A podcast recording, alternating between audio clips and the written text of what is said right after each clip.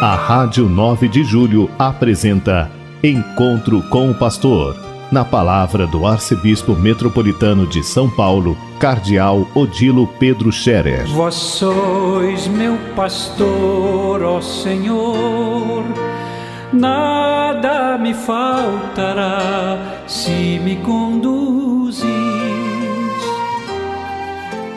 Queridos ouvintes da Rádio 9 de Julho, saudação e bênção para todos vocês neste dia 8 de novembro. Hoje é uma segunda-feira, cheia de sol, um dia de primavera luminoso, muito bonito. Ontem, no dia do Senhor, domingo, nós celebramos a solenidade de todos os santos e santas de Deus aqui no Brasil. Normalmente seria dia 1 de novembro, mas como era uma segunda-feira, então passou para o dia 7 ontem.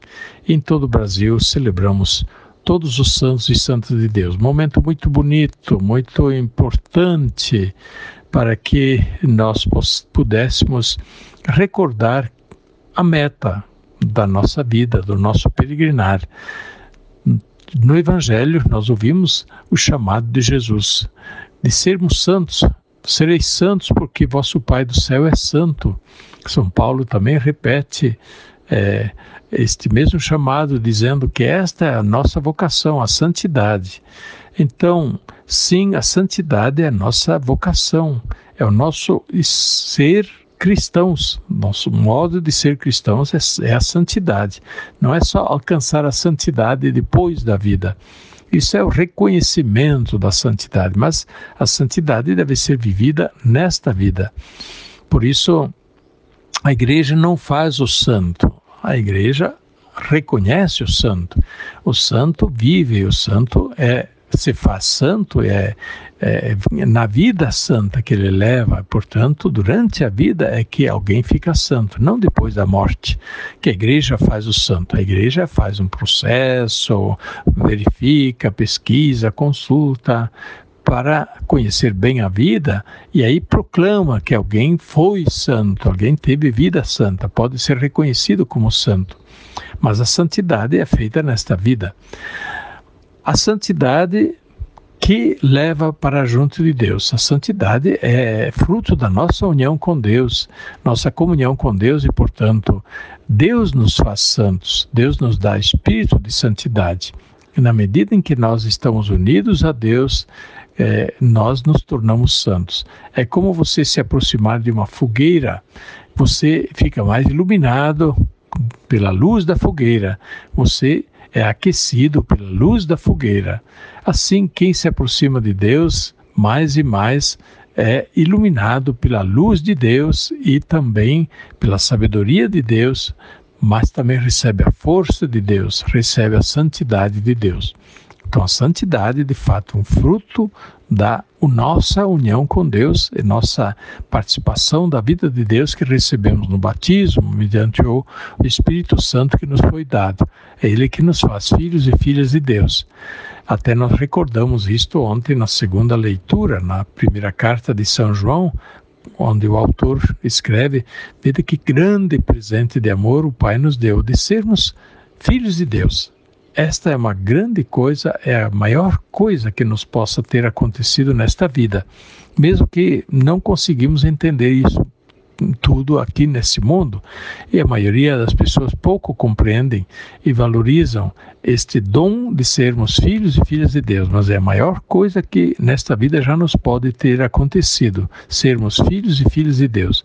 E como tal, é claro, a santidade, então, é viver como filhos e filhas de Deus nesta vida. Não é que a gente tem que estar no, na capela, na igreja, o tempo todo rezando, não. Mas viver como filhos e filhas de Deus no trabalho, na alegria, no esporte, na, nas relações humanas, relações sociais, enfim, em tudo, comportar-nos como verdadeiros filhos e filhas de Deus. Também na nossa vida pessoal, nossa vida moral, realizar aquilo que é conforme Deus, conforme os mandamentos de Deus conforme a vontade de Deus.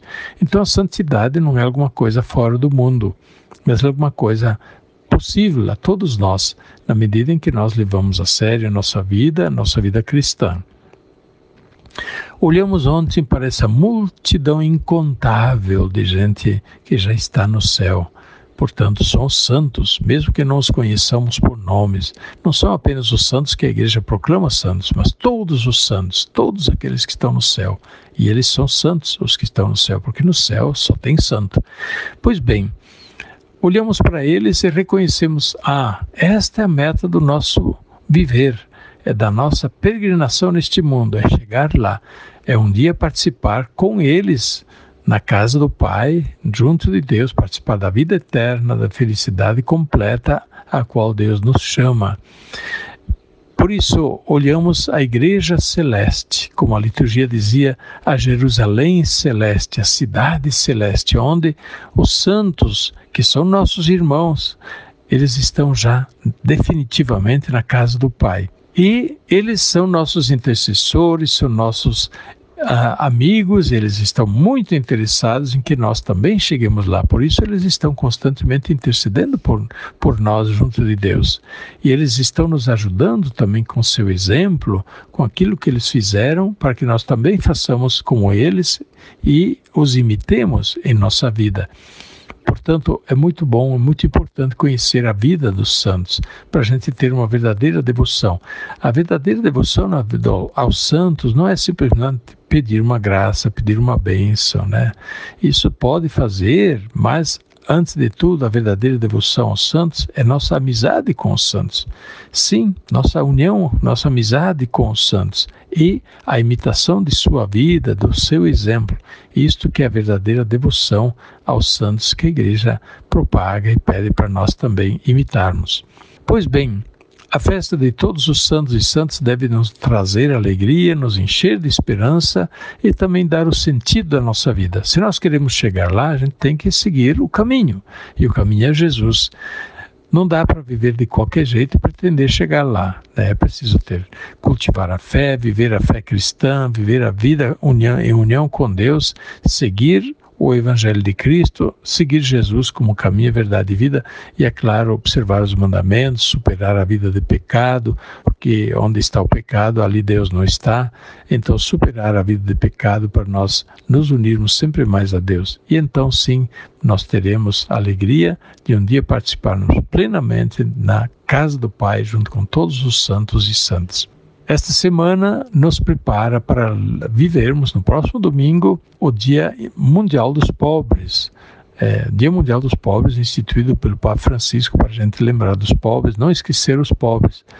Pois bem, durante essa semana toda, procuremos já viver isto, ir ao encontro pobre, visitar um pobre, ajudar, ouvir, é muito importante ouvir, trazer para o meio da cena, os pobres que estão é, esquecidos, escondidos, né, estão, enfim, lá sem voz nem vez. Seria tão bom que nessa semana os pobres pudessem perceber melhor que há muita gente interessada em ajudá-los.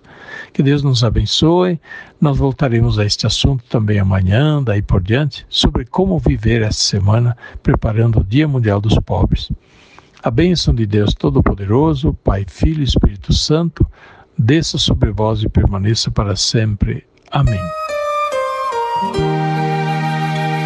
A Rádio 9 de Julho apresentou Encontro com o Pastor, na palavra do Arcebispo Metropolitano de São Paulo, Cardeal Odilo Pedro Scherer. Vós sois meu pastor, ó Senhor, nada me faltará se me conduz